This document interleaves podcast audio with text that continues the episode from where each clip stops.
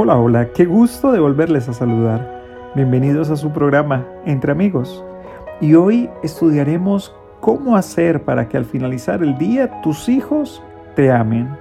Sabes, la vida de ser padres es caóticamente hermosa y en ocasiones muy exigente, especialmente en lo que a sacar tiempo a solas con nuestros hijos se refiere.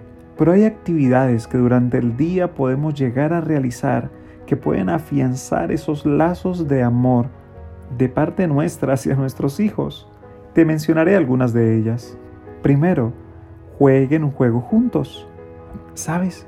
Si tus hijos son pequeños, saca tiempo para estar en el piso con ellos, apilar bloques, rayar imágenes, juntar piezas de rompecabezas o simplemente alinear filas de carros de juguetes. Y si ya está un poco más grande tu hijo, pues saca tiempo para traer aquellos juegos de cartas viejos y ponerlos sobre la mesa y reír un rato.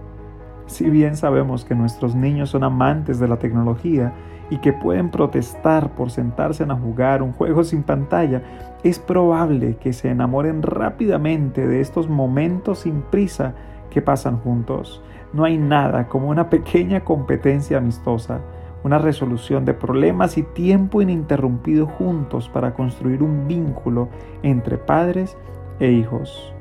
Segundo, saca tiempo para que despierten con abrazos. Procura empezar el día diciendo te amo a todos los miembros de tu familia y dé abrazos generosamente todas las mañanas. No dejes que tus hijos salgan de casa sin escuchar que los amas, sin importar su edad. Cuando este hábito se arraiga en el corazón de nuestros jóvenes, aun cuando se hiciesen grandes adultos y formen sus propios hogares, van a sentir la necesidad de llamar cada día a sus padres y recordarle lo mucho que les ama. Siguiente, compartan las comidas juntos.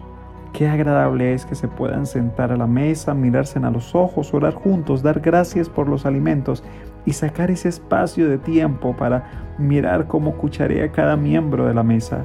Además de platicar un poco sobre qué han hecho durante el día o qué planes desean hacer durante la semana.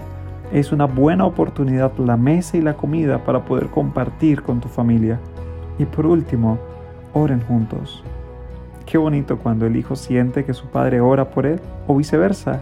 Qué bonito que puedan sacar tiempo para que puedan orar por su familia, orar por sus hijos y hacer que estos momentos espirituales sean importantes en la vida de ellos. Si no lo has practicado, es un buen momento para comenzar a seguir estos consejos. Recuerda, para que cuando finalice cada día, tus hijos estén aún más enamorados de ti. Que nuestro Dios poderoso y lleno de amor te bendiga. Se despide tu amigo Darwin González.